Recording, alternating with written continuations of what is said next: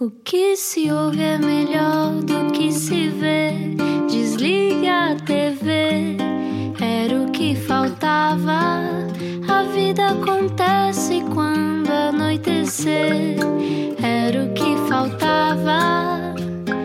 Juntos eu e você. Olá, boa noite, bem-vindo, bem-vindo à Rádio Comercial. Boa sexta-feira, o fim de semana à porta e nós preocupados com a sua voz. Como é que anda a sua voz? Ainda por cima, jeitinho mundial da voz, faz todo o sentido, não é? Faz lá umas vocalizações daquelas que tu Os fazias. vocalizos. Houve- Ah, vocalizes é assim que se diz? É assim que se diz, mas a, a nossa, a nossa convidada de hoje é contra os quick fixes da voz, ou seja, há, há pessoas que vendem assim umas receitas mágicas para a voz ficar perfeita e eh, a Lúcia não gosta, mas é o, sei lá, o má, mé, mi, momo, coisas assim. Ah, eu género. aprendi o metro VZG para ajudar Ah, na isso é dicção. um, um trava-línguas, É, não é? é. E há o gato pardo, da- também há vários. Pronto. Eh, A Lúcia, a Lúcia é é a melhor pessoa para nos explicar. Na rádio comercial hoje conversamos com alguém que tem uma vida longa e tem também uma especialização naquilo que é a voz humana. Será o músculo da alma?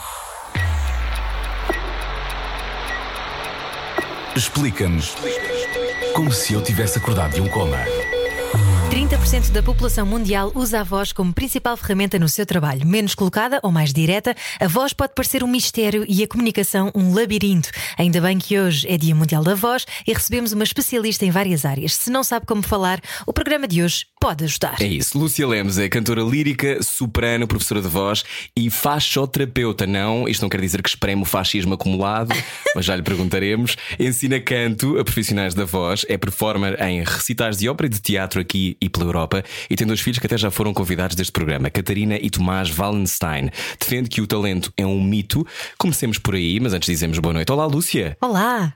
Olá, boa noite, obrigada por me convidar. Eu estou muito contente por estar aqui. Nós também estamos muito contentes de recebê-la, Lúcia. Eh, Então o talento é um mito?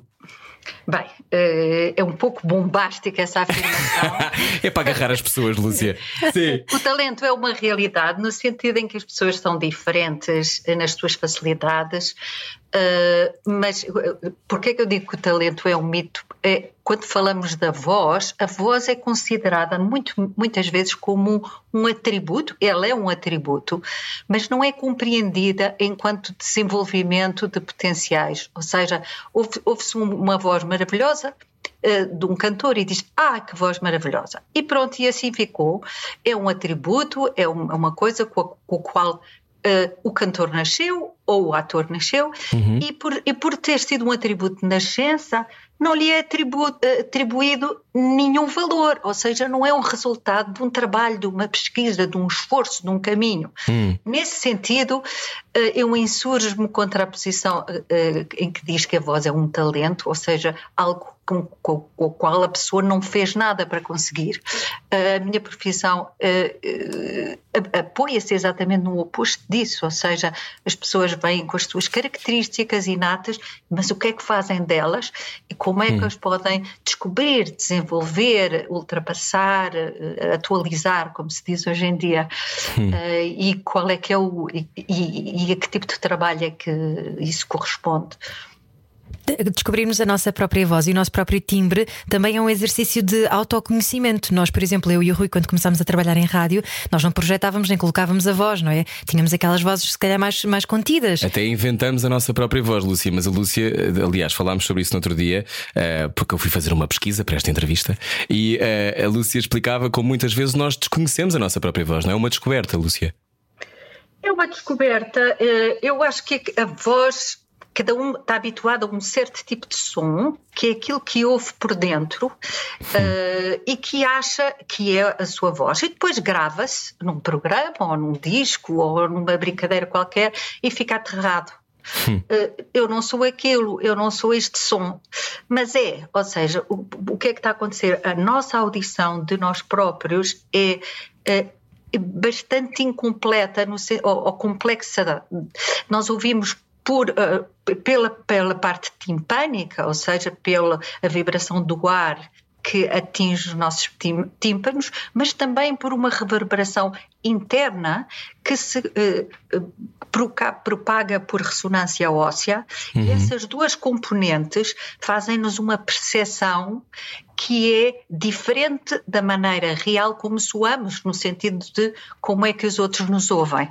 Portanto, o, o, o às vezes é captado, o som que é captado por um gravador bom, pelo microfone, é aquilo que os outros ouvem, se o microfone for bom e o, e, e o reprodutor for bom.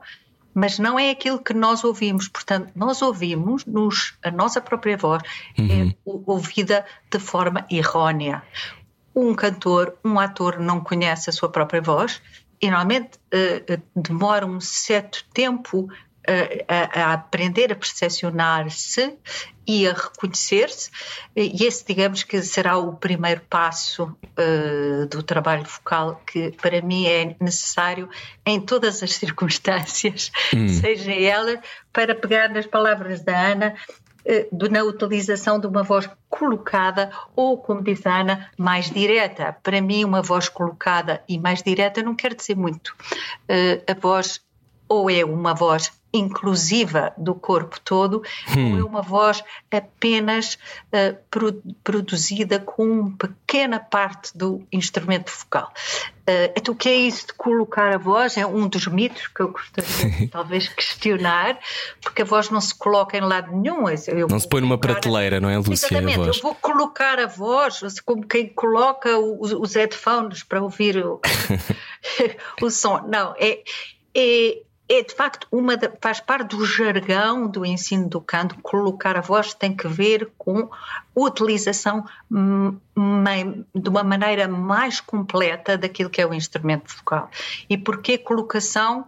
Porque eh, tem que ver com a percepção que a própria pessoa passa a ter quando utiliza o seu instrumento como um uhum. todo e até parece que soa noutro sítio Parece que soa mais em cima ou mais à frente. É uma percepção, é um efeito acústico, não é uma realidade fisiológica, mas corresponde, fisiologicamente falando, a uma utilização mais completa do do corpo instrumento. Não sei se hum. estou a ser muito confusa. É respirar e falar com o corpo todo, não é? Respirar com o, é o diafragma bem aberto uhum. e respirar pela barriga também, é mais ou menos isso. Uh, assim, é quase isso.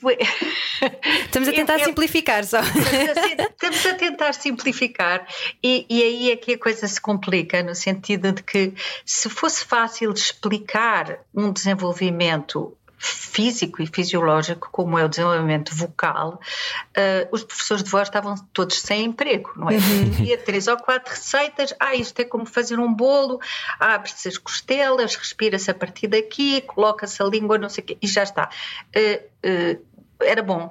E daí, mas não é a realidade assim como não se aprende a dançar em pontas por explicações teóricas. Uhum. Pode ler não sei quantos livros de técnica vocal e ninguém aprendeu por ler livros de, de, uhum. de técnica vocal ou por assistir a canais de YouTube ou por uh, ter acesso a informação uh, teórica sobre a voz. Sim, é necessária, mas não é aquilo que faz a modificação. Então, real do instrumento. Então, Lúcia, uh, Lúcia Lemos, nossa convidada hoje. Então, uh, é um trabalho que é quase um ofício, ou é mesmo um ofício, não é? Um trabalho físico. Uh, mas antes de ir entrarmos, se calhar, mais nisso, eu perguntava-lhe então como é que descobriu isso, não é? Como é que foi percebendo? Porque é cantora lírica há muito tempo, muito séria no seu trabalho. Aliás, eu vi um espetáculo da Lúcia, que era a voz humana, mas eu mas sei que tem, tem um caminho muito longo na ópera. Como é que descobriu para si a sua voz e como é que fez esse caminho? Foi, foi quando estudava? Foi mais tarde já em palco? Ou foi uma espécie de uh, esta coisa eterna da aprendizagem que depois nos vai também apresentando a novas zonas da nossa própria voz? Como é que tem sido para si, Lúcia? Eh, é um caminho eterno, estou de acordo, é um caminho eterno. Começou por, um, por ser estudante de música e por cantar em coros e por uh, ter este prazer uh, imediato que é de utilizar a voz cantada. Uhum eh, mais ou menos naturalmente eh, e depois procurar, então vamos lá fazer uma formação séria eh, e encontrar uma série de escolhos e uma série de questionamentos que, uh, ao contrário de, de, me desanimarem, me foram hum. estimulando.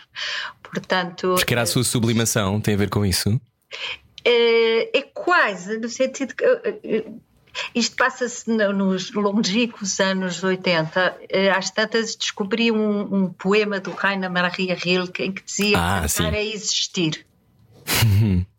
cantar é existir para o Deus, coisa fácil, mas nós, quando seremos? Uh, e pronto, e andei com aquele livro aberto uh, por vários apartamentos por onde vivi, estava sempre o livro aberto na mesma página. Uh, vamos lá continuar esse caminho de tentar encontrar quem eu sou a partir de, de do desenvolvimento daquilo que é a minha voz. e o primeiro desenvolvimento é um desenvolvimento físico. Como é que eu estou em pé? Como é que eu respiro? como é que eu articulo, eh, como é que eu dou atenção a mim própria, como é que eu aplico esse novo som depois eh, à, literatura musical, à literatura, ao poema que estou a tentar interpretar. Hum. Uh, encontrei vários professores fascinantes neste meu caminho, outros menos fascinantes, uh, e uh, como o meu caminho foi longo, eu costumo dizer comecei a ensinar antes de saber cantar. Uhum. Ou seja, rapidamente comecei a ensinar e percebi que era uma coisa uh, que me interessava imenso, porque também era. Uh, pouco que eu ia passando, depois era também mais que eu ia amplificando, e acho que fui fazendo o meu percurso hum. da minha própria voz enquanto uh, ia passando a outros uh, colegas, alunos, uh, companheiros de caminho, vamos dizer assim.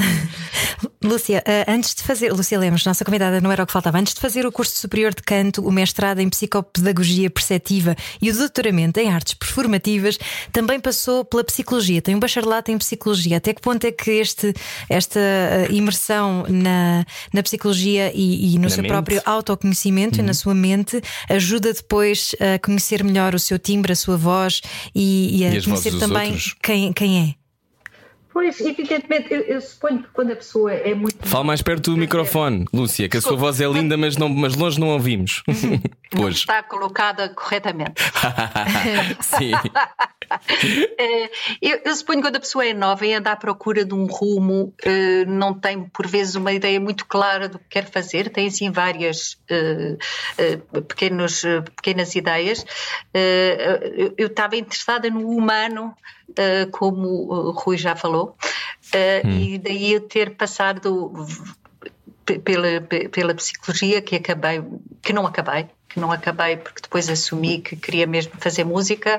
Mais tarde, a psicopedagogia perceptiva eh, voltou a, a, a essa compreensão do humano uh, e o doutoramento voltou-me a, a, mergulhar na parte académica da análise, um bocadinho para analisar aquilo que tinha andado a recolher estes anos em termos de experiência própria de cantora e também de, de ensino e de, e de terapeuta da faixa.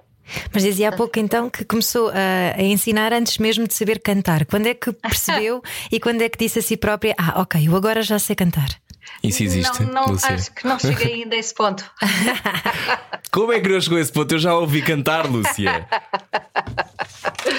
é que o caminho é eterno. Eh, agora, eh, e, e, a voz, a voz é plástica e depende das nossas vivências todo o tempo e do stress e de como é que a gente acordou e de que emoções está a sentir e de que maneira se está a colocar verticalmente e em que estado está o fígado. Isso é muito importante dizer, Lúcia, porque muitas pessoas acham uh, que isto é do domínio da magia, não é? Daí, daí, daí, que eu sei que é uma coisa que a Lúcia contraria muito, mas todo, todas essas agressões diárias e a nossa própria, o nosso próprio pH, falando disso, uh, influencia tudo, não é? A maneira, terça-feira acordei mal disposto, não cantarei da mesma maneira que se calhar se tivesse dormido melhor, não é? Ou então dormir ou é fundamental. qualquer coisa que fez azia. A azia também influencia imenso, não é? Evidentemente, portanto, nós temos um instrumento que é incorporado, que é corpóreo e que é incorporado. Nós somos o instrumento, ao contrário de um violinista, uhum. que transporta o seu violino dentro da caixa e que trata muito bem dele e leva ao luthier. O nosso instrumento é interno eh, e por isso suscetível de variação, mas também por isso tão comunicativo da alma humana, ou seja, é a nossa primeira ação quando vimos ao mundo, é fazemos uma inspiração e depois um vocalizo, ou seja, a primeira afirmação humana é vocal. Hum.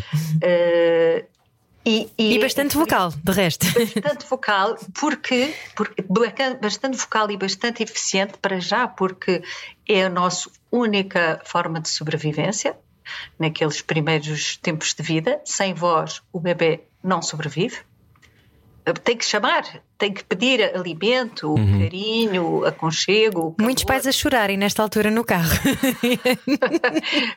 precisa, precisa absolutamente da sua voz para sobreviver. Ao contrário de outros mamíferos que conseguem ir à procura da sua sobrevivência, nós temos um único instrumento de sobrevivência que é a voz. Uh, e é tão eficaz no momento de nascer como num grande uh, cantor de ópera. Ou hum. seja, o que é que eu estou a querer dizer? Uh, a, a, a, a, coordenação dos vários elementos que constituem a, voz humana está perfeita ao nascimento, uhum. bastante menos perfeita uns anos depois, e depois tenta-se recuperar quando a pessoa quer fazer uma profissão que lhe peça uh, uh, a voz enquanto instrumento de já artificialmente con, con, conseguida para fazer arte. Arte e artificial têm a mesma uhum. etimológica. Portanto, sim, é uma elaboração de uma função absolutamente natural, que infelizmente se perde. Uhum. Então, por que é que se perde? Uh, as pessoas com quem eu estudei em termos de de ensino do canto, nomeadamente o meu primeiro grande professor Peter Harrison e mais recentemente outra senhora uh, chamada Janice Chapman, australiana, ambos, ambos acreditam e fazem parte de uma corrente de pensamento que estipulam que a voz cantada é anterior à voz falada. Ah, isso é muito bonito. Ser isso. Ou seja, que é a vocalização pré-verbal pré-linguística da criança que utiliza o, uh, o, seu instrumento vocal na sua totalidade, que temos que recuperar quando somos uh, artistas que uhum. utilizam a sua voz. E não que o canto seja uma evolução da voz falada, ou seja, uhum. uh, para eles. E tem vários pesquisadores engraçados que até, curiosamente, vou só referir a um senhor chamado Fitch, que é biólogo neuro, eh, da neurofisiologia, que até estipula que, uh, em termos de evolução humana, o, o, homem terá começado por comunicar com sons musicais uhum. antes da linguagem articulada. Bom, mas isso já são. Mas somos nós que também temos um quê de baleia, não é, Lúcia? mas há estudos, por exemplo, entre uh, a, a, comunica, comunicação do, das mães e dos bebés. Hum em que estipulam que a, a, reação eh, de prazer do bebê quando fala com a mãe é maior quando a mãe lhe canta ah. do que quando lhe fala. Ainda bem que a minha mãe nunca me cantou, porque a minha mãe canta muito mal. Só que isso explica algumas coisas sobre a minha vida. Vou já sair daqui e vou para a terapia. Mas sim, mas essa, essa até temos que ter sorte com os meios que apagamos, que é uma, que é uma coisa profundamente verdade. Então, essa comunicação pré-verbal, essa coisa dos bebés se sentirem um, envolvidos, tem a ver também com isso? Com, com a vibração? Não sei exatamente essa parte. Eu, eu acho que é, é, é uma comunicação, comunicação parecida com a que eles fazem. Ou seja, hum. as primeiras comunicações dos bebés a seguir ao choro de reclamação que eles fazem são vocalizes bastante parecidos, enfim, não têm a, a construção uh, uh, tonal da música ocidental, mas são vocalizes bastante parecidos com o que eu faço com os meus cantores, ou com muitos. Uh, pois é, são meio cantadas, aquelas. Ah, é. Portanto, há, uma explora... há, uma exploração vocal natural. Hum. Uh, uh, que é uma pré-música, não é a música como a gente a concebe com, com a escala diatónica do Ré, Mi, Fá, Sol, Lá, Si, Dó, mas é, uhum. o, prazer da oscilação vocal em, em, em, várias direções e com, uma, e com uma função expressiva ligada à emoção. Ou seja, eu, eu posso, ok, eles choram e reclamam que têm fome, ou frio, ou medo, mas também rapidamente, ao fim de uns dos primeiros meses, três meses por aí, começam a exprimir, a, a fazer música, ou seja, a exprimir, a comunicar eh, com sons de uma maneira completa, como faz um cantor. Hum. Uh, e, e, daí eh, estes profissionais dizerem que a, a voz falada vem a seguir e que então a, a voz cantada, quando nós procuramos cantar, seja em que estilo for, era importante reencontrar esse funcionamento primeiro uh, e daí, respondendo então às primeiras coisas que disse a Ana, como é que eu respiro, portanto é uma coisa muito abrangente, como é que eu estou em pé, o que é que eu, que eu estou a utilizar como uhum. amplificadores naturais ou não, e depois necessariamente a seguir vem, claro, eu tenho que para fazer música também estar a, a dizer palavras, portanto há a parte linguística a somar-se a esse som primitivo. Esse som primitivo que, que chamam os anglo-saxónicos uh, primal sound, como base do ensino do canto, encontrar primeiro esse som uhum. primeiro, esse som primeiro, encontrar primeiro o som primeiro. que é o timbre, é isso? Não é o timbre, é um, é um som que está conectado à, à, à expressão emotiva. E que inclui e que inclui um movimento que não é só a ação das cordas vocais, mas de uma grande cadeia muscular que vem desde a base do pelvis até praticamente à nuca. Hum. Portanto, é uma coordenação muscular muito grande que faz movimentar-se depois a laringe e que então possibilita uma melhor uh, uh, eficácia a nível uhum. de funcionamento propriamente dito das cordas vocais. Esse, esse grande gesto, vamos dizer assim, uhum. está presente em qualquer exclamação mais emotiva, todos conseguem fazer. Oh! Sim. Uh! Ah, é! Sim. Então, mãe! Pois, mãe, sabemos dizer. É uma. Chama lá pela mãe, Rui. Mãe! Vê lá o que é que aconteceu no teu corpo, se não é um grande movimento. É, é um geyser. é um geyser de voz. Então, ó oh, oh, Lúcia, Lúcia Lemos, nossa convidada hoje. Então, nós podemos, um, ehm, todos nós podemos cantar. Essa é a lógica, então. Se descobrimos o som primeiro. Sim, vamos dizer que sim. Todos nós podemos cantar em termos do funcionamento neurofisiológico uh, da voz. Hum. Mas, claro que há diferenças. A primeira diferença é, obviamente, uh, qual é a participação do ouvido musical, que não tem nada a ver com a parte vocal, mas que é um colaborador direto. Uhum.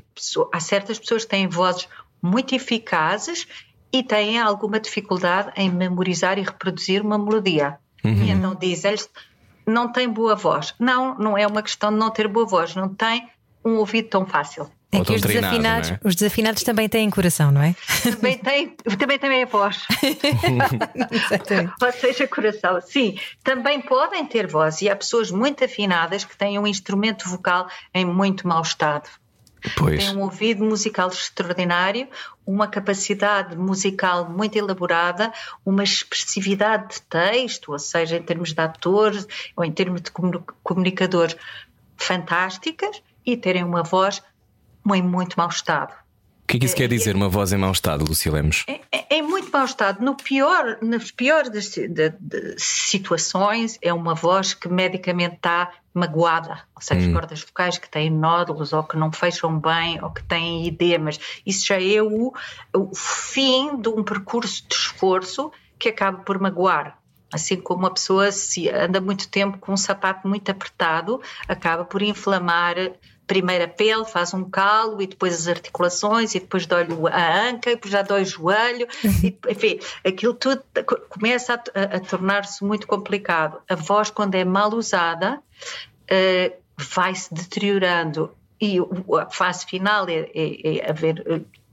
Uh, alterações somáticas ao nível das cordas vocais, uhum. mas antes disso há uma série de outras uh, disfunções, não vou dizer patologias, disfunções, que têm que ver com tensões em várias zonas e justamente desta não comunicação entre a zona respiratória e, e a zona uh, vocal muitas pessoas vão cansando a voz por não conhecerem este instrumento uh, um bocadinho mais abrangente e pensarem que a sua voz é a ação só de duas cordas vocais, que é aquilo que se vê quando se vai ao otorrino. Uhum. As cordas estão boas? Não, não estão boas. Não estão boas, tem que fazer terapia de fala, tem que operar, tem... pronto. Isto já é o fim de uma linha. Uhum. Até lá, a, a, voz pode estar em muito mau estado, uh, mas ter recuperação. Seja, então, a seguir, desculpe interrompê-la, Lúcia, porque temos só que parar um bocadinho. Mas a seguir uh, já vamos descobrir a recuperação e também esta coisa da ditadura do efeito, não é? Que é já estar na. Eu, eu atirei notas da nossa conversa. Então a seguir continuamos a falar com Lúcia Lemos, cantora lírica e também professora de voz. Até já. Baralhar e voltar a dar. Era o que faltava Comercial. Cantarei até que a voz me doa, não é boa ideia, que segundo Lúcia Lemos. Bem-vinda à Rádio Comercial. Olá, cantora lírica, também professora de voz, uma vida dedicada a descobrir uh, quem somos também através da voz. Lúcia, o que é isto da ditadura do efeito de que falávamos no outro dia quando eu, quando eu passei por sua casa para ver uma aula sua? O que é que, o que, é que tem a ver, o que é que tem a ver com isto? Tem a ver com o facto de já estarmos a pensar no resultado e não na construção, é isto? Sim, é, já estás a falar de uma maneira uh, uh, dentro do ensino, ou seja, claro que quando a pessoa canta, estamos a falar de cantores, gosta de soar bem, portanto está sempre a procurar aferir se está afinado, se não está afinado, se está bonito, se não está, se chegou à nota, se não chegou à nota, se tremeu a voz, se não tremeu, está à procura do resultado final. O trabalho uh, da voz, às vezes tem que largar um bocadinho a procura do resultado para, com muita paciência, uh, se ocupar dos meios, ou seja, de uma relação que a própria pessoa vai construindo com o seu consigo própria, no sentido que som estou a fazer, mas como é que eu estou a produzir, o que é que eu estou a sentir neste momento, o que é que eu estou a ouvir, mas sentir em várias partes do corpo em isso tudo de uma, anteriormente, uh, de um, num, num, ponto anterior à tentativa de fazer música ou de fazer arte, na, na parte exploratória uhum. do som. Não, muitas vezes não serve nada procurar o som bonito, o som torna-se bonito quando a gente o, o organiza, hum. e organizar não é só relaxar, é relaxar os, as partes que não interessam entrar em jogo, mas trabalhar e fortalecer e, e, e, e, coordenar e agilizar todas as outras componentes que na maior parte das vozes hum. que não funcionam tão bem são apenas preguiçosas. Estava a falar de relaxar aquilo que não interessa para a voz, mas por exemplo, uh, para pessoas que uh, têm de falar em público e que entram em pânico, o medo interfere muito com a voz, interfere muito com aquilo que depois nós queremos que saia cá para fora e se calhar até deturpa uh, completamente um trabalho, um trabalho, não é? Como é que há estratégias para conseguirmos contornar o medo e o nervosismo? Há, há, muitas estratégias e a primeira é um autoconhecimento, ou seja, a pessoa saber como é que vai utilizar a voz e em que é que o processo do stress vai interferir no seu hábito natural. A primeira coisa que acontece quando nós temos medo é respiramos de uma maneira mais sacudida e mais superficial. Uhum. E uh, o que paralisa uma série de, de, de, de músculos que precisam estar a funcionar de uma maneira mais completa. Com o medo, eh, ficamos a falar pequenino, ficamos uhum. apertados, tensão no maxilar, os olhos ficam meio esbugalhados, os, os, os, os, ombros sobem, a zona pélvica aperta-se. É uma reação neurovegetativa natural que está lá para nos proteger. Eh, no caso da voz, não protege nada, não é? Eh, portanto, como é que a gente consegue lidar com isso? Trabalha-se. Trabalha-se primeiro o instrumento sem medo e depois percebe-se como é que o medo acaba por interferir. Uh, pronto, depois há uma série de pessoas que advogam interferir sobre a emoção diretamente com fármacos, mas eu essa parte não vou aconselhar, não vou aconselhar de todo. Estava, estava a falar há pouco sobre a saúde vocal, muito importante. Hoje é Dia Mundial da Voz, Lúcia Lemos, nossa convidada. Uh, eu lembro-me, quando eu era pequenina, uh, tinha para aí uns 7 ou 8 anos e uh, ficava rouca muitas vezes. E então fui a uma consulta ao torrino e enfiaram uma camarazinha e eu, eu estive a ver as minhas cordas vocais numa televisão. E eu lembro-me perfeitamente desse momento, de, tenho aqui marcado na minha memória porque eu pensei, uau, então é aquilo que faz. Eu via as cordas vocais a vibrarem, não é? E essa experiência é muito engraçada. E depois tive de fazer uh, terapia de fala uma ou duas vezes e percebi que tinha que falar de outra maneira, porque eu estava só a usar aqui a, a parte de cima, só estava a usar a garganta quase, não é? Estava em esforço contínuo. E há muita gente que faz exatamente o mesmo que eu. E estou a imaginar, por exemplo, professores. A minha mãe é professora e ainda hoje não coloca bem a voz, às vezes está ali, enche o forço. Portanto, é muito importante aprender a respirar e, e, e se calhar até, eh, quem sabe, ensinar-se isso uh, nas escolas para quem for ser professor um dia era essencial haver isso no, currículo dos professores e de todos os profissionais da voz. Eu penso que a voz é muito pouco conhecida, o mecanismo da voz e o seu trabalho é pouco conhecido e, e, e talvez seja por isso que talvez possa também ser, como algumas outras artes, socialmente um pouco desvalorizada, no sentido em que a voz, ou, normalmente, a, a nível de, de, de, grande público, uh, pode-se pensar que fulano tem uma boa voz e fulano não tem boa voz. Pronto, tem ou não tem? Uh, se não tem, fica altamente desvalorizado e triste. Se tem, uh, não tem nada a fazer, não fez nada, nasceu com aquilo, não tem mérito nenhum. Portanto, para além de cantar, o que é que fazes? Não trabalhas? uh, só canto. Não, não tens um trabalho. portanto, a, a, a sociedade, porque desconhece pode ser uma das razões pela qual não aprecia e não valoriza, não imagina a quantidade de horas de exploração. É um entendimento olímpico, não é? É Lúcia. olímpico, para os cantores uh, líricos é, é um trabalho olímpico de grande destreza física. Uh, uh, para outros tipos de música com amplificação, o trabalho é igualmente necessário, mas não é tão longo e tão exigente, porque a amplificação é feita por, pela tecnologia, uhum. não, é? não é preciso ter uma voz que passe por cima de uma orquestra grande, uh, mas de todas as maneiras, uh, a construção uh, do instrumento vocal é longa, a meu ver, e tem mérito, porque a pessoa pesquisa-se, trabalha, esforça-se. Uh, para além do trabalho musical, para além do trabalho interpretativo, para além uhum. da coragem de, de, de, e, e, da atenção de, de, fazer música com outros ou de se expor, uh, tudo isso é, é, trabalho, não é só algo com que a pessoa nasce, e por isso acho, acho que a sociedade não respeita hum. idolatra. É isso que eu ia perguntar. Idolatra as lindas vozes e quando gente ouve uma pessoa cantar muito bem, muito bem, uh, e que diz, ai, mas nasceste assim. E a maior parte das pessoas olham-nos com um ar furioso. Como assim? assim? Ando nisto há 15, dias, há 15 anos. Mas isso tem a ver com, com esta sociedade do espetáculo, Lúcia, que é obcecada com o efeito? Pode ser, pode ser. Uh, é, também uma sociedade que é, que é obcecada com a, com a rapidez, uh, uhum. a, resolução rápida. Uh, eu tenho agora um espetáculo e vou. Faço duas aulas. Ajudas, faço quatro aulas e pronto, e já chega. Uh, ok, pode ser ter, obter informação e ter um bocadinho de um treino e, e, e perceber-se de certas coisas é sempre importante mas isso não substitui o trabalho sério, que é aquilo que faz de facto depois o, o artista que é tocante, comovente, uhum. verídico uh, e, e, pessoal e que não imita e que não imita ninguém, ah. como si próprio. Mas para não imitar alguém, como é, que, como é que se chega lá, Lúcia? É através desse trabalho todo, não é? Através de se descobrir, descobrir a tal voz. Exatamente. Uhum. E, e, é um trabalho físico como um, um, bailarino ou como uma pessoa que vai à aula de Pilates, quer dizer, não passa pela cabeça de ninguém imaginar que a pessoa faz duas aulas de Pilates e que fica direita.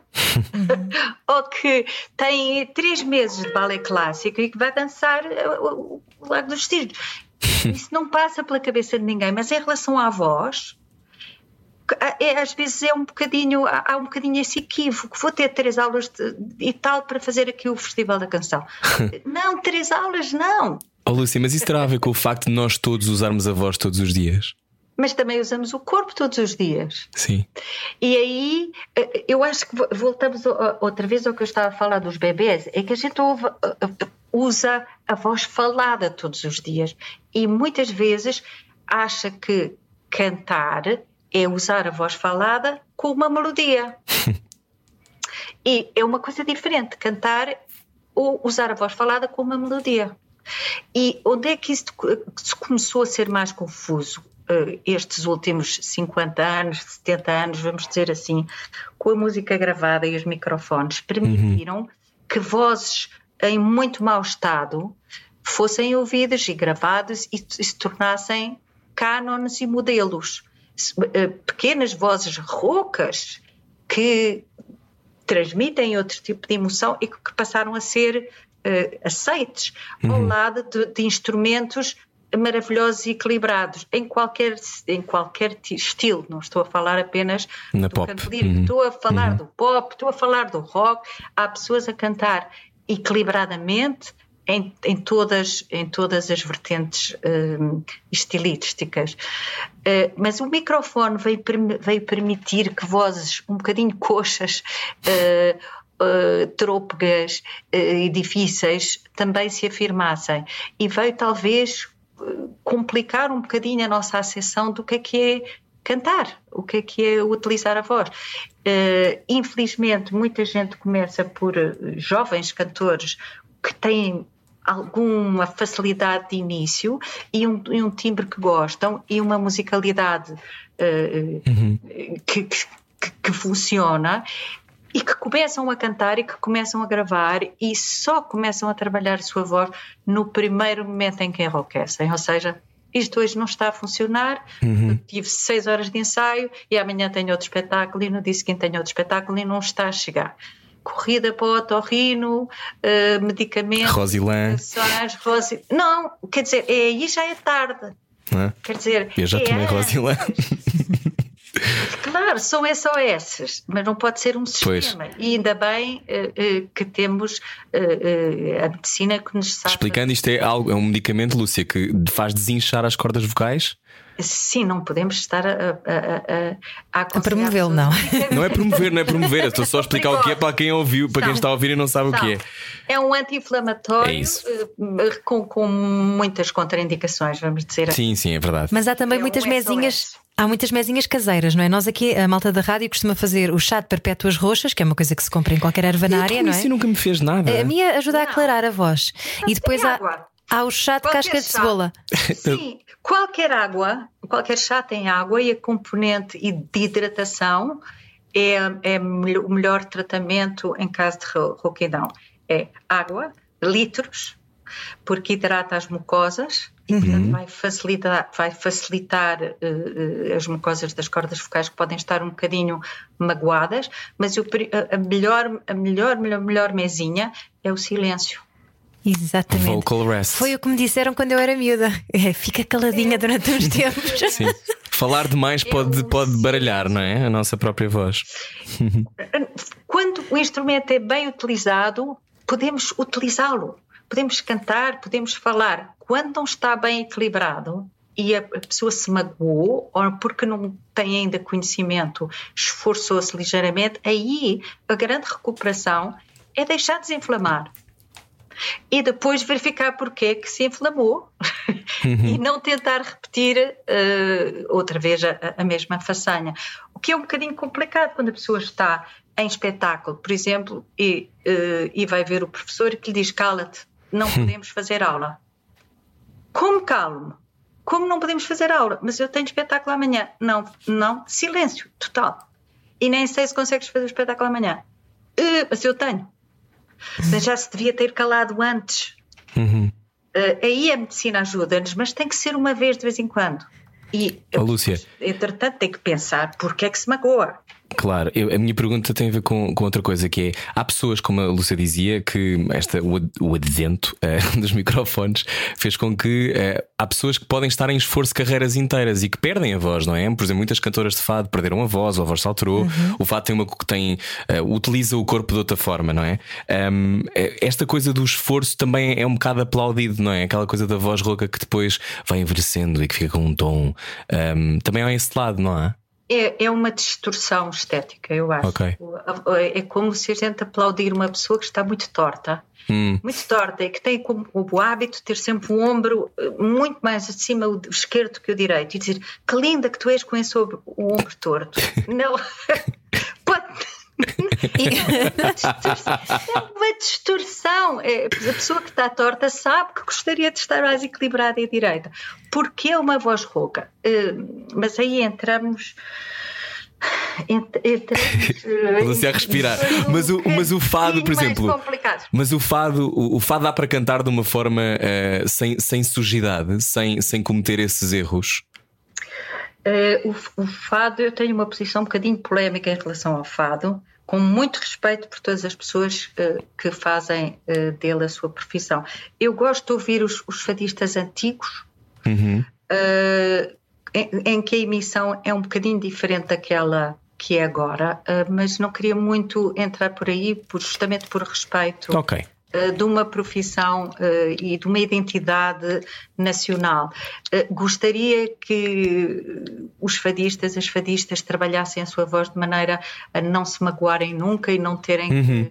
que ser operados e não terem que perder tons, baixar tons, a, chegar a, a 30, aos, aos 30 anos com vozes que já soam como se tivessem 50 a 60. Gostaria. Isso era, seria hum. um, uma coisa boa, porque eh, de facto é uma música com uma identidade uh, e, e uma expressividade que tem que ver com a nossa, com a nossa cultura, não é? Claro. Uh, mas uh, não, não é sempre a melhor das emissões em termos de saúde vocal. Então a seguir a nossa emissão continua. Lúcia, já voltamos. Lúcia Leves, nossa convidada.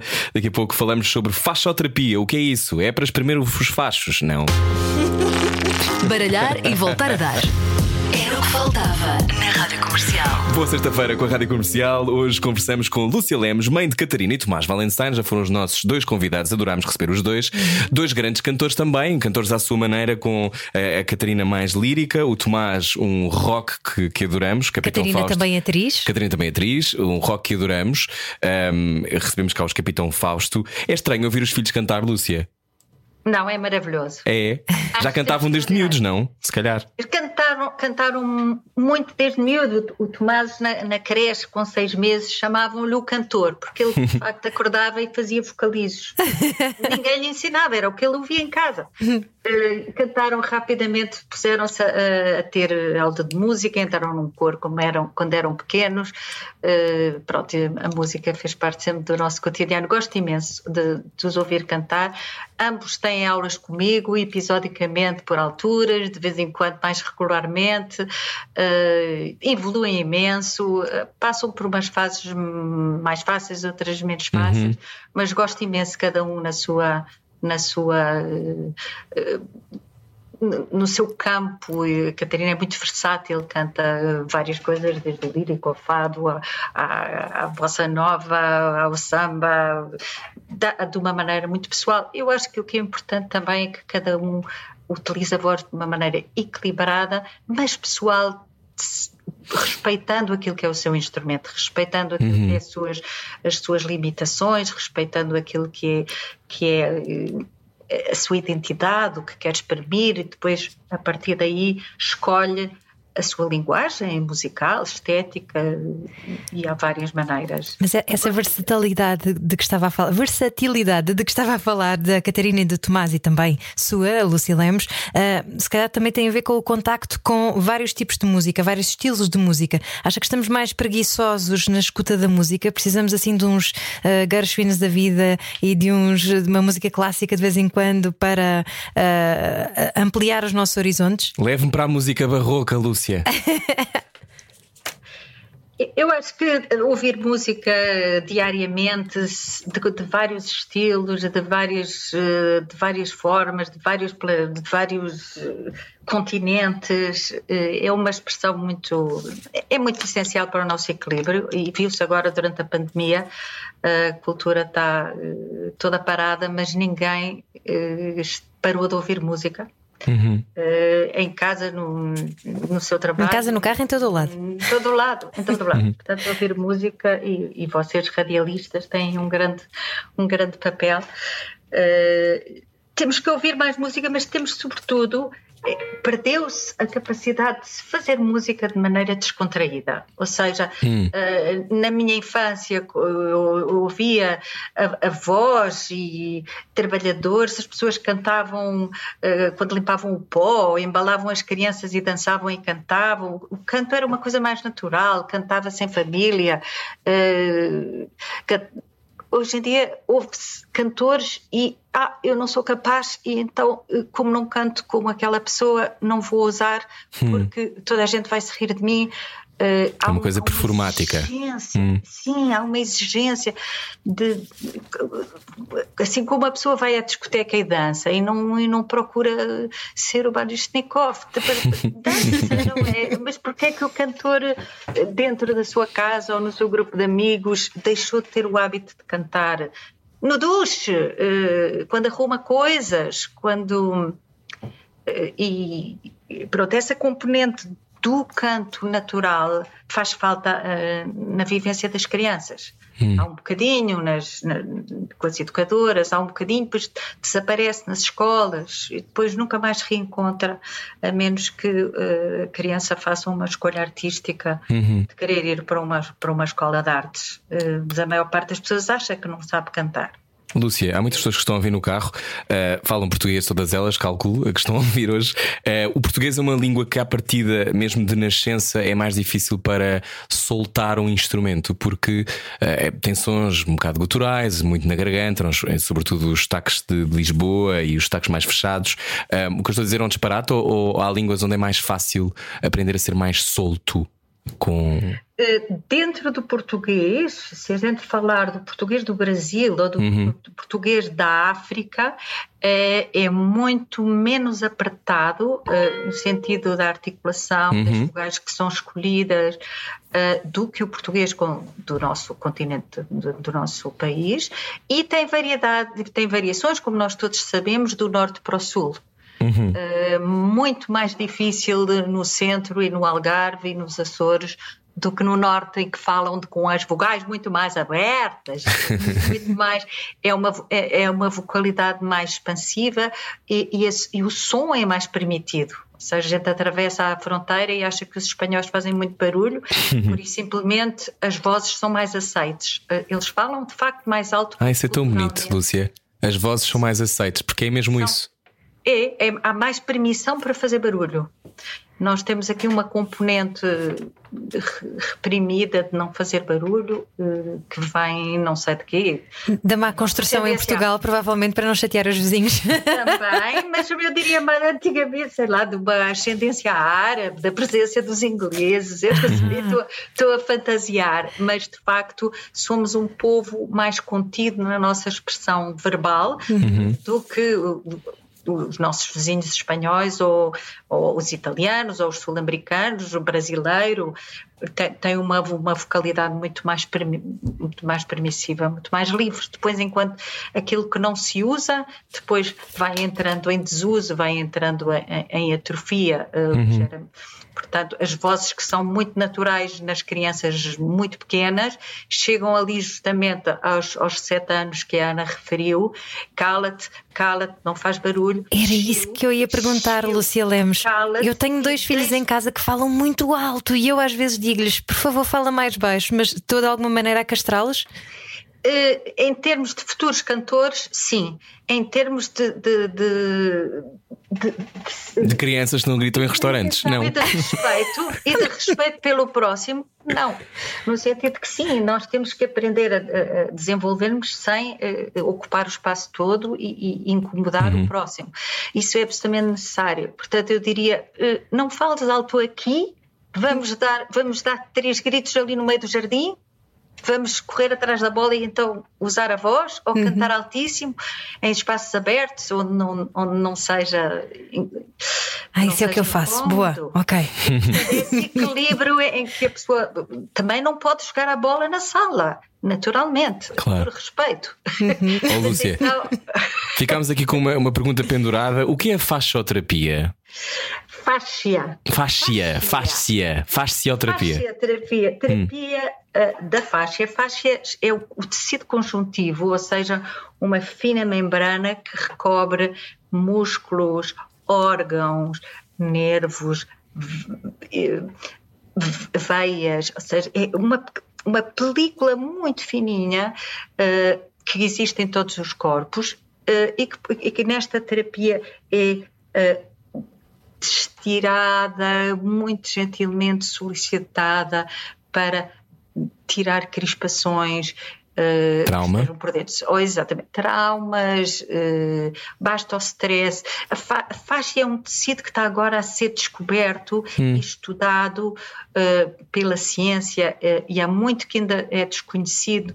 É um órgão que, que durante muitos anos pensava-se que era só uma membrana, um invólucro, uma espécie de um uma, saco. uma espécie de película aderente dos músculos, Exatamente, é isso? Dos músculos, mas também de, do coração, chama-se uhum. pericárdio, também dos órgãos e durante muito tempo uh, achava-se que era só uma película que estava ali, corta-se na cirurgia, não faz mal e agora está-se a perceber que é um, um tecido informativo que hum. tem que ver com a própria percepção, ou seja, com a capacidade da pessoa se sentir no espaço, sentir os seus movimentos e que tem um efeito imediato nas situações de stress e que explica, por exemplo, por, porque que em 30 segundos, quando a pessoa apanha um susto, desenvolve um, uma dor no centro do corpo ah. ou um ombro que ficou de repente para cima. Uh, há, há, uma reação muito rápida do tecido facial. Em, em, em relação ao sistema nervoso então, autónomo, o corpo stress. armazena e guarda. O corpo contrai-se, não hum. só a nível muscular, mas também aquilo que está à volta, crispa-se e depois, em, em situações normais, relaxa outra vez. O, o pior é quando fica esse botão premido, precisa um bocadinho de ajuda ou de autoajuda para se reequilibrar. A fascioterapia é uma terapia manual doce, que não tem que ver com manipulação, que não é uma massagem, em que, com a participação do paciente, procura justamente reencontrar essa, essa eh, essa facilidade desse tecido eh, que fica de novo estendido e deixa de crispar o que lá está dentro. Então não é como ir ao osteopata? É parecido com aquilo que fazem certos osteopatas quando não estão a, trabalhar direto sobre os ossos, quando hum. fazem pressões lentas em certos tecidos moles estão a trabalhar o osteopata. Mas não são aquelas massagens viscerais, pois não, Lúcia, que eu já fiz e dói muito. Ser. Ah, ok. É, é, suposto não doer. Ah, é porque se dói é porque eu estou mal, não é? Pois. Depende da abordagem, depois há várias hum. técnicas, como em tudo. Pois. Uh, aquela que eu aprendi com, com uma, um professor francês chamado Dani Bois, é, é, de facto muito doce, não, não tem a capacidade, não hum. tem a componente de intervenção de, com força. Eu faço força e vou soltar.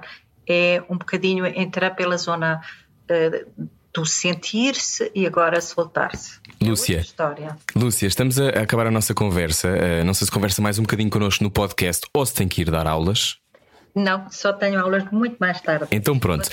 Então, então ficamos por aqui, aqui em direto na Rádio Comercial. Eu não sei se quer eh, dizer alguma coisa a todas as pessoas que usam a voz todos os dias.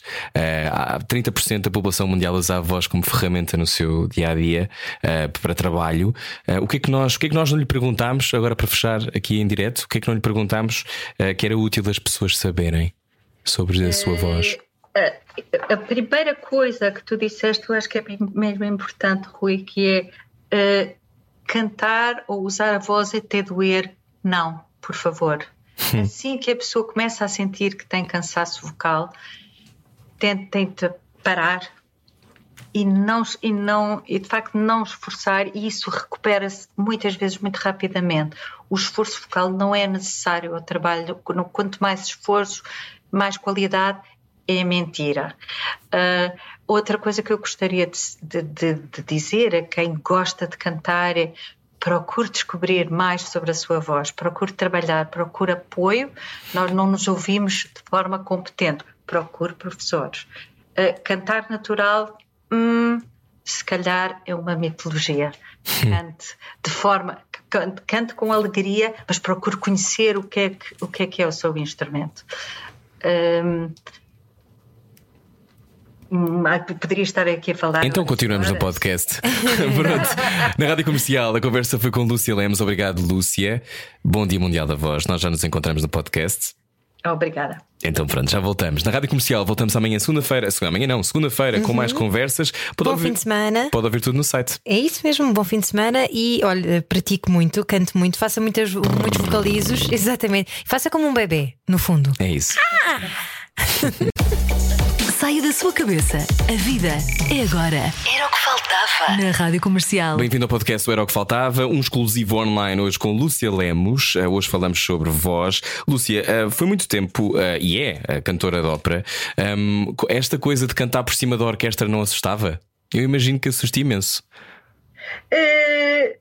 assim, cada um começa a fazer aquilo que pode e pouco a pouco descobre a, a, amplitude vocal que consegue ter. Não é, hum. não assusta. Eh, quando, quando o instrumento está bem eh, trabalhado, faz de facto muito som. E, e, e, cantar hum. com uma orquestra é, um, é, é, muito agradável no sentido em que os, as frequências se ajudam umas às outras, dá uma espécie de, um, de uma caminha à volta da nossa som. O mais difícil de tudo é cantar sem ninguém. Uhum. Isso é muito é, bonito. São isolados, é mais difícil, mas claro que depois uh, os instrumentos não são todos iguais e há certos uh, corpos que amplificam mais facilmente e, e, que tapam e que conseguem fazer mais volume. Não são necessariamente melhores vozes, são só, são só corpos maiores, vamos dizer assim, ou ou, ou, que têm essa capacidade, muitas vezes é a forma da cara, muitas vezes é o tamanho do pescoço, Uh, no caso da Freddie Mercury, era a forma como a dentição dele estava montada, não é? Que ele tinha assim uns dentes um bocado mais para fora? Uh, podia ser. É o que se diz. É o que dizem no filme, não é? É, é o que dizem no, filme. filme. Sim. É filme.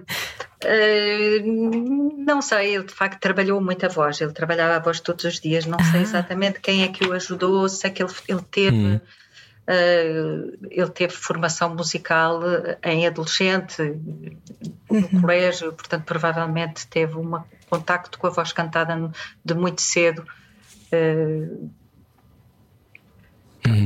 mas, enfim, a gente está sempre a falar das, das vozes extraordinárias, uh, mas depois há todas as outras que também têm, dire também têm direito a cantar. Claro. Os Freddie Mercury são aqueles marcos Uh, que pronto, que a gente admira, mas há todas as outras pessoas que também têm direito uhum. a explorar uh, as suas três oitavas e a descobrir o que é que querem fazer com ah, isso. Isso é uma boa pergunta que eu não sei. Há pessoas que têm mais, têm mais oitavas do que outras?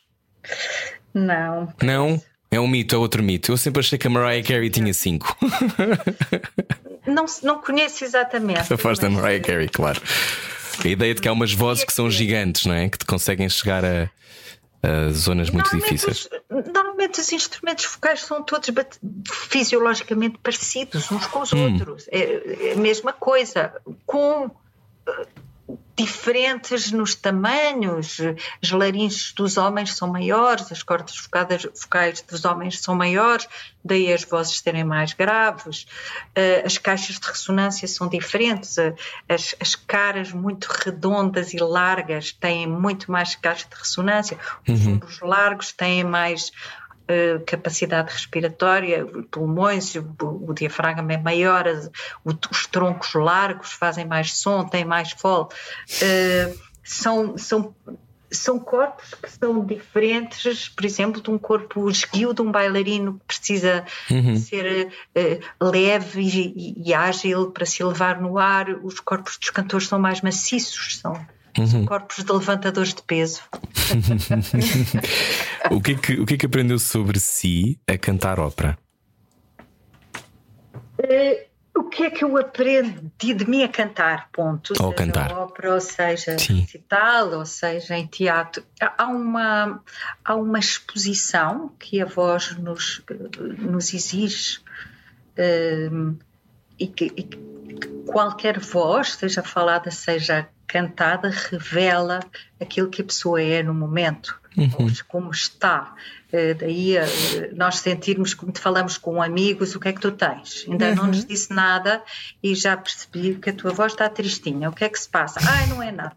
Portanto, há uma, há uma revelação, uma, uma alguma dificuldade em mentir com o som da voz. A pessoa pode mentir com as palavras, dificilmente mente com o som da sua voz.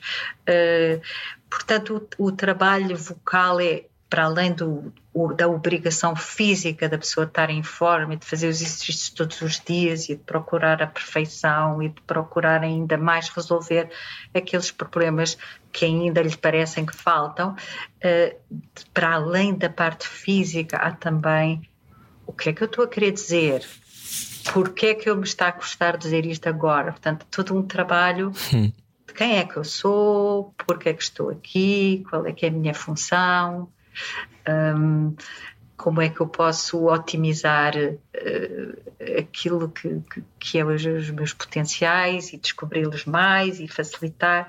Uh, tem sido um tem sido uma, uma exigência e uma desculpa para continuar sempre a, a, explorar mais coisas a nível da saúde, a nível da postura, a nível da fisiologia, como é que funciona o stress, como é que eu posso ajudar as pessoas que, têm, que tiveram os mesmos problemas, que têm os mesmos problemas que eu tive ou que eu reconheço, uhum. ou que eu, as mesmas uh, uh, facilidades e outras diferentes. Portanto, obrigou-me a pesquisar essa pesquisa um pouco maníaca, da, que é do meu feitio, uh, resultou depois em fazer um doutoramento sobre, sobre justamente como é que se ensina a voz, como é que se aprende, que se, chamou, que se chama justamente o cantor a caminho, portanto o cantor que nunca chega, que, mas que, que que gosta de, de, de, de, se explorar e que se põe ao serviço depois de, da, da função expressiva do poeta, do, do dramaturgo, do compositor, um, e que se deixa atravessar como via de comunicação artística. Às tantas, o artista tem que sair de cena, hum. um, tem que tem que estar uh, tem que ser um canal de um veículo, um instrumento. Uh, isso também é uma aprendizagem interessante então a, su, então a sua missão um, é ajudar a que o músculo da alma se expanda, a nossa, de todos, Lúcia? É, é, grande, isso parece assim um parteira espiritual. Mas pode ser, eu, eu acho que precisamos todos de nascer outra vez. Eu diria acompanhar eh, esse, esse caminho de autoconhecimento hum. e de expressão artística, depois é permitir às pessoas que têm a paixão uh, musical e do canto uh, que o façam cada vez, já por muito tempo, sem se cansar e de maneira uh, mais prazerosa, mais, mais com menos sofrimento, com mais uh, uh, júbilo e mais capacidade de comunicar com mais pessoas. a voz é, um, é apenas um instrumento de comunicação e as palavras comunicam uma grande parte, mas não é tudo. Há pouco, falava, há pouco falava nas frequências que se casam quando, por exemplo, está a cantar com uma orquestra e como a, a frequência e a vibração dos instrumentos depois casam com a vibração da sua própria voz. Uh, e fez-me lembrar, por exemplo, a questão dos mantras no yoga e de como isso é uma uhum. forma de ascese espiritual, não é? De ascensão espiritual. Sente, sente isso, sente essa ligação a, a algo superior a si quando está a cantar? Uh vamos dizer que em certos momentos muito privilegiados poderei ter sido. Não fuja do microfone, Lúcia. em, em, certos movimentos, em certos momentos muito privilegiados poderei ter sentido essa inclusão em, em algo um pouco maior, maior que nós. Que é uma, uma agradável, uma agradável sensação uh, que nos reduz à nossa insignificância de poeira do universo. Hum. Uh, mais uma vez, uh, tenho uma posição anti-talento. Acho que uh, o artista é de facto uma pessoa que está ao serviço. Uhum. está ao serviço daquilo que quer fazer em termos de arte, não está ao serviço de si próprio para recolher aplausos, para ser glorificado. Ok, é bom quando apreciam o nosso trabalho como pedagogo ou como, como artista, é, é sempre bom. Mas essa não é a, a função uh, essencial. Uh, e, e, daí ir, ir, contra este endeusamento das vozes dos cantores, dos artistas, as revistas cor-de-rosas, ah, extraordinário, maravilhoso. É uma profissão dura, é uma profissão que merece respeito, mas também é de, eh, dos cirurgiões, também é eh, condutor de, de, de, caminhonete, como eu digo aos meus alunos, tem muito mais responsabilidade do que nós quando cantamos uma uhum. área de ópera, porque transporta 60 pessoas dentro do carro. Nós não. Uhum. Mete menos medo. Mas calhar transportam até uh, uma porta para o divino. Justamente, dá a ver a responsabilidade. Exatamente. a responsabilidade. Portanto, quando temos muito medo, muito medo, muito medo da audição, do exame, do espetáculo, dizer, bem, eh, de facto, uh, aquilo que nos pode acontecer não é muito dramático. Então é. Então, um cirurgião cortar a horta será mais grave.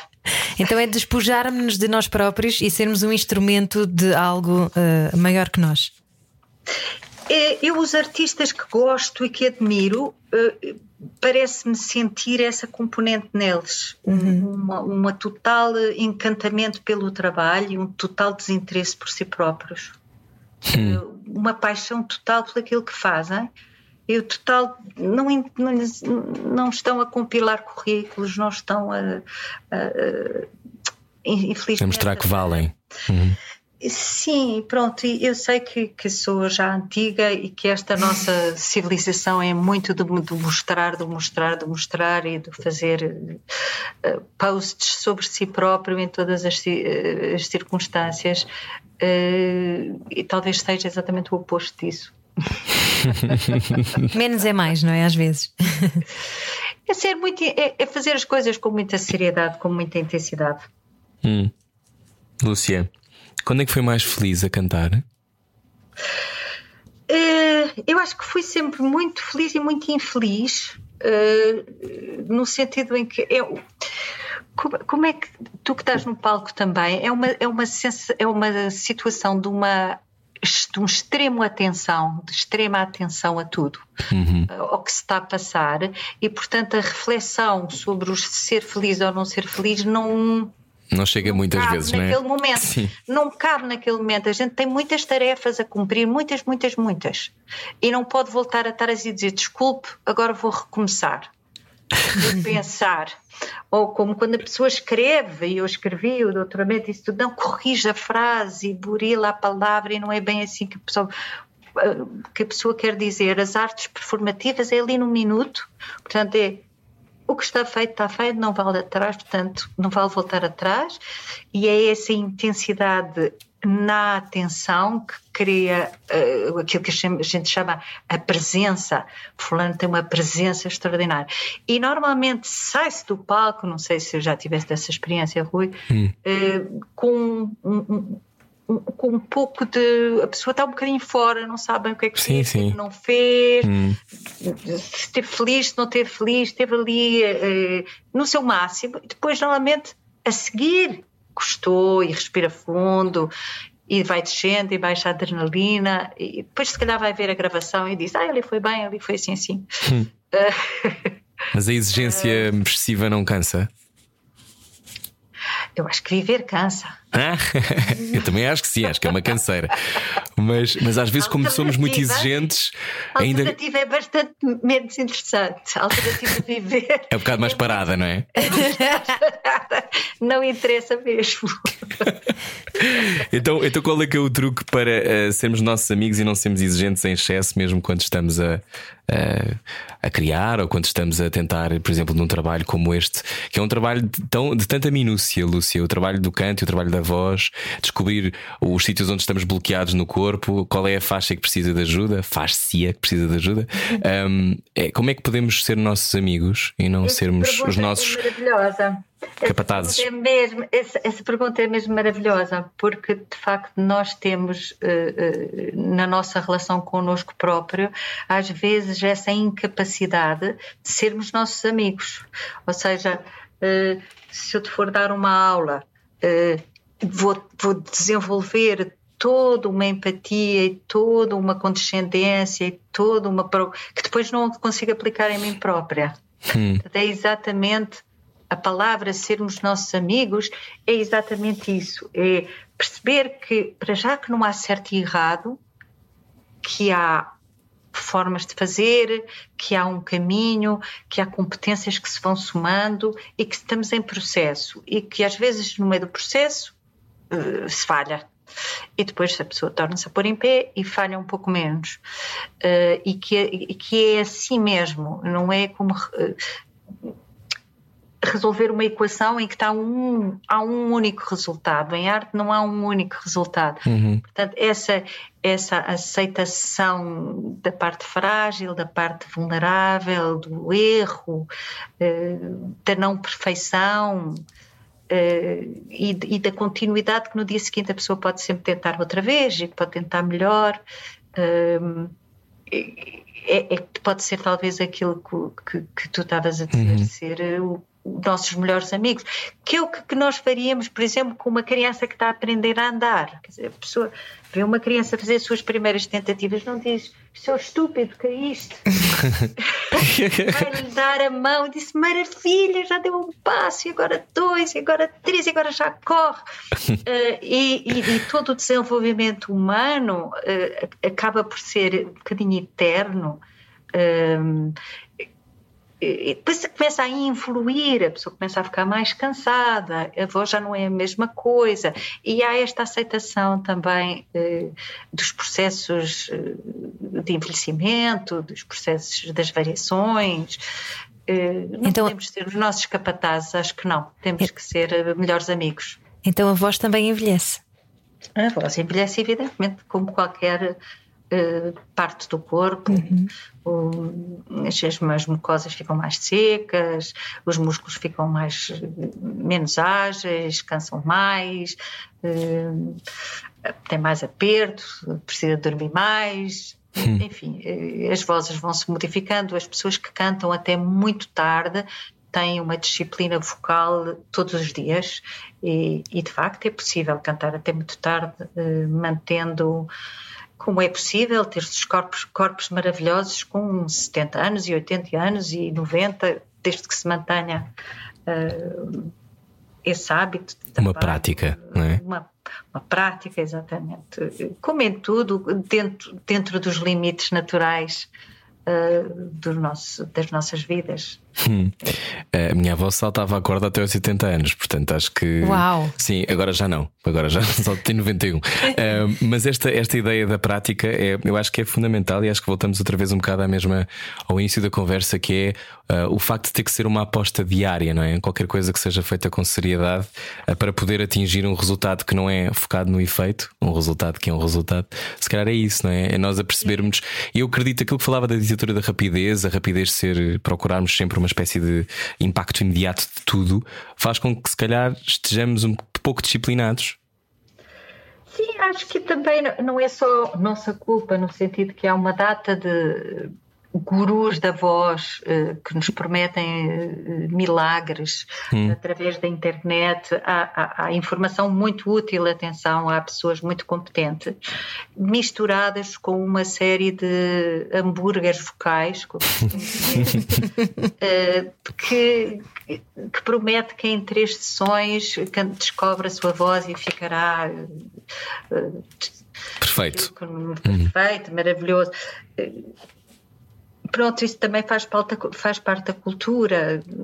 Nós queremos ser abrangentes, queremos conhecer muita coisa e fazer tudo ao mesmo tempo. E é possível, mas então não podemos ter a expectativa de ser muito bons nessas várias coisas. É, é, é outra forma de ser, é possível. Mas é, há, há que distinguir o profissional que escolhe, que se investe, do grande amador que também tem direito uhum. uh, a explorar eh, uma série de coisas, claro que tem direito. Uh, e que o faça com o maior das alegrias, mas que não tenha a expectativa que isso seja uh, aquilo que poderia fazer se trabalhasse. Claro, claro. Qual é o seguro de vida que temos que fazer da nossa voz? Onde é que devemos investir? À exceção, estou a falar, obviamente, aulas, mas o que é que nós não devemos, por exemplo, comer? Ou não devemos, por exemplo, beber? Ou há assim alguma coisa que devemos evitar a todo custo, Lúcia? Ou depende do instrumento também? É assim, não, não depende. Eh, no geral, tudo quanto seca as mucosas, eh, cafeína, eh, tabaco, cigarro, é prejudicial, já sabemos. Ou então, compensar. Por exemplo, se eu bebe um café antes do espetáculo e se beber um quarto de água, normalmente aquilo que secou de um lado hidratou, equilibrou. Uh, depois depende das pessoas. Há pessoas que têm estômagos mais sensíveis e que têm refluxo e precisam ter cuidado com o que comem à noite e com as coisas ácidas uh, ou muito condimentadas, porque uh, quando têm refluxo esofágico há, uma tendência a queimar o esófago e, portanto, Ai, pois é. as cordas vocais. E há quem acha até que está com um amigdalite e na verdade é só refluxo, não é? É verdade, isso também é, é, é verdade e, e, os otorrinos têm tido um, um, papel essencial em alertar para essas componentes uh, gástricas uh, nas disfonias, ou seja, nos problemas vocais. Uh, eu diria que o, o, maior capital será dormir. Hum. Vamos a isso então que já está na hora. dormir e hidratar-se e ter consciência do que se faz uh, pronto, acho que não há assim grande. Aqui está, agora estou eu a fazer o que disse que não gostava, quick fix vocal. Ah, mas isso não é bem um quick fix. Não, não era bem, é mais aquela coisa de coisas que não devemos fazer, não é? Porque eu acho que às vezes demoramos a perceber, por exemplo, eu demorei algum tempo a perceber que dormir fazia toda a diferença, não é? E acho que é uma coisa que, que vamos descobrindo por tentativa e erro, mas se alguém nos avisar, já é melhor. Uhum. Sim, e não trabalhar imenso na véspera das estreias. Ah, Isso é que era extraordinário. Ou seja, eh, eh, em ópera, nos, nos espetáculos maiores, muitas vezes até se tem um dia de silêncio entre o ensaio geral e o espetáculo, justamente para permitir esse repouso. Isto nem sempre é possível, e, e, e, mas há, há, muito este uh, tendência de estar a ensaiar até à última, até à última, até à última, e depois a pessoa chega ao espetáculo e já deu. Pois. E já cansou. Não só o instrumento vocal está cansado, como toda a energia, a expressividade já foi. Uh, se eu poder dormir e ter um. chegar fresco, não, não fazer não, não é a mesma coisa que fazer uma direta para estudar para um exame. É exatamente fazer o menos possível na véspera. Ok. Boa. Muito o bem. cantor a caminho, estamos todos a caminho. Obrigado, Lúcia Lemos. Obrigada, Rui, Ana. Muito obrigada. Estamos muito, obrigado. Obrigada, obrigada a vocês. a conversa fica disponível em radiocomercial.iol.pt. Voltamos segunda-feira. Beijinhos. Adeus. Era o que faltava. Com Rui Maria Pego e Ana Martins. Juntos eu e você. Na comercial.